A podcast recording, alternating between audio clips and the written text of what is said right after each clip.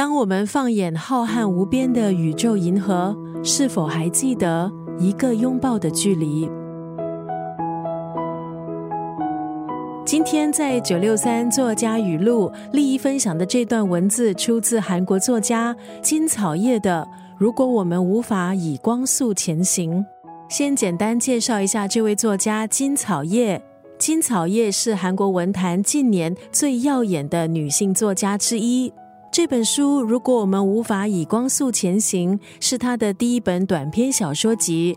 在二零一九年六月在韩国出版之后，就一鸣惊人，不止成为话题畅销作，这本书也荣获了韩国第四十三届今日作家奖。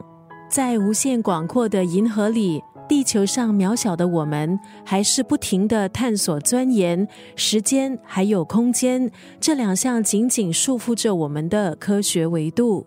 作者金草叶以七篇短篇小说创造了一个能以光速前进的乌托邦，在那个世界里，人类可以在太空旅行，科技建构出完美的环境，和外星生物接触也不再只是想象，甚至可以将死后的灵魂上传到云端。但是在那样高度进步的环境里，人们依旧还是会孤独。小说中的人物包括残缺的少女、被外星人绑架的生物学家、在废弃的太空站等待多年的老人。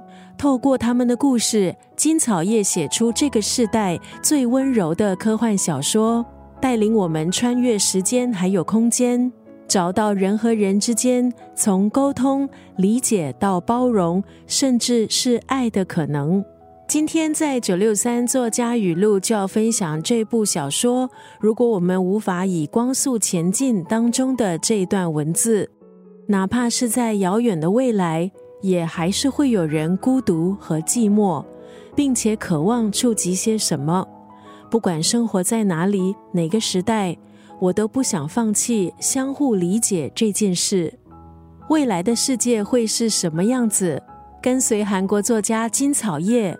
揭开科幻包裹的生命秘密，哪怕是在遥远的未来，也还是会有人孤独和寂寞，并且渴望触及些什么。不管生活在哪里，哪个时代，我都不想放弃相互理解这件事。